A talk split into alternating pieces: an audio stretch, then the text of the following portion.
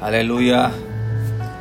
Dios les bendiga, Dios les guarde, mi querido amigo y hermano. Bienvenido nuevamente a este tu podcast favorito, hablando a tu conciencia. Este es tu hermano en Cristo, Esdras Burgos, para la gloria y honra del Señor, siervo del Dios Altísimo, nuestro Jesús, nuestro Consolador, el Espíritu Santo, Jehová el Padre esta sección está sido auspiciada por el Ministerio en las manos de Dios dirigido por el Espíritu Santo. Y es un placer, es un honor para este siervo de Dios llevar a través de estos medios la palabra de Cristo Jesús en este momento en el cual tú necesitas. A veces nosotros pasamos por ciertas angustias, ciertas vicisitudes y ciertas eh, situaciones, ¿verdad? Que nosotros no podemos poder comprender.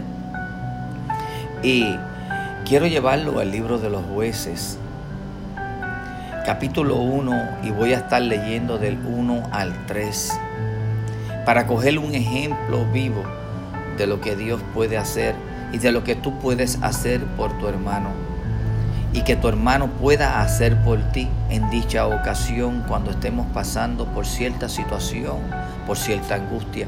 Nosotros debemos ser un solo cuerpo la iglesia se supone que sea un solo cuerpo y que oremos unos por los otros. Pero les quiero llevar a este libro, ¿verdad? Que se encuentra en el Viejo Testamento.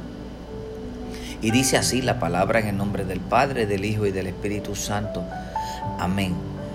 Aconteció que después de la muerte de Josué, que los hijos de Israel consultaron a Jehová diciendo, ¿quién de nosotros subirá primero a pelear contra los cananeos? Y Jehová le respondió, recuerda, consultan a Jehová. Luego en el versículo 2 dice, y Jehová respondió, Jehová. No cualquier espíritu, no cualquier persona que se diga llamar cristiano o que tenga un vasto conocimiento en la palabra Estamos viviendo en un tiempo en el cual están utilizando el conocimiento de la palabra como que está dirigida por el Espíritu Santo o que Dios está hablando. Y nosotros somos tan ignorantes y Jesús dijo que su pueblo fallece por falta de conocimiento. Tienes tu palabra. Se supone que tú leas la palabra, se supone que tú escudriñas las escrituras, que tú busques lo que Dios quiere impartir en tu vida a través de ella. Y dice así, Jehová respondió, Judá subirá he aquí, que yo he entregado la tierra en sus manos. Y mira lo que hace Judá. Dice, y Judá dijo a Simón, su hermano, sube conmigo al territorio que se me ha adjudicado y peleemos contra el cananeo. Y yo también iré contigo al tuyo. Y Simeón fue con él. Que Dios añada bendición a esta santa y divina palabra. Asimismo es cuando tú te unes en ayuno, en oración, por alguna situación o por alguna batalla que ya Dios, ya de antemano, ya te ha cedido, te ha dado la victoria. Pero Él te ha dado la victoria, pero es necesario de que tú luches por ella. Que tú seas el que agarres lo que Él te ha dado esa victoria con tus propias fuerzas. No nos vayamos literalmente y que tú mismo te preguntes, pero ¿por qué con mi propia fuerza? Porque así mismo, como la palabra que él, Jehová, el ángel de Jehová, le dijo una vez a Gedeón, dijo, y tú pelearás con tus propias fuerzas. Y él siendo el más pequeño de su tribu, y él siendo el más pequeño de su familia, su familia más pequeña de la tribu y él siendo más pequeño de su familia. Le pregunta al ángel de Jehová y con qué fuerza con la que él ya te ha dado. Ya él depositado algo en ti. Ya Jehová ha hecho esa acción y solamente está en, en que tú creas o no.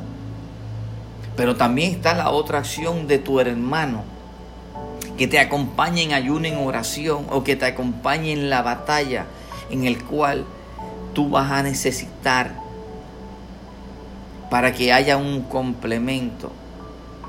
Hablando de guerras espiritual, donde hay multitud, ahí hay santidad.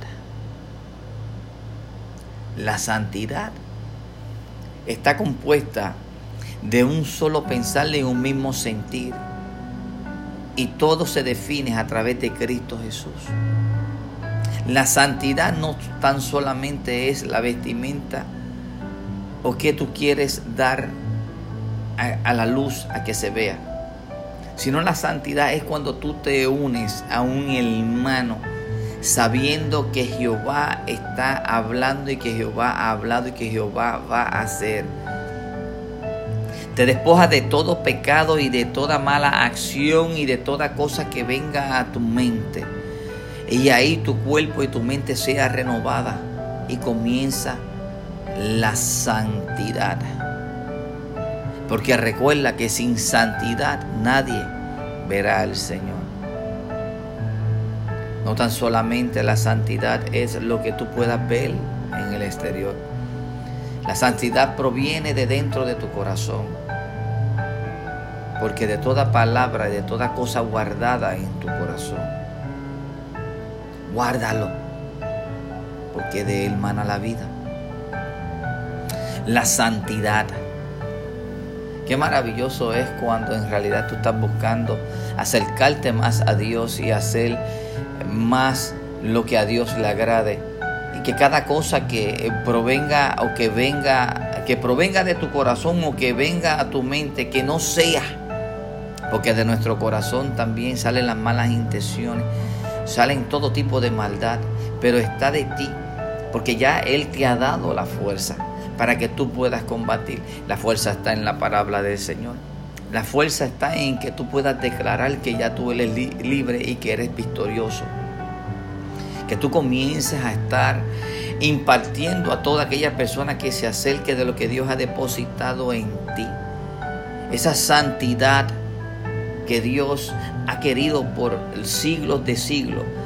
Que alguien venga y que le ore en espíritu y en verdad.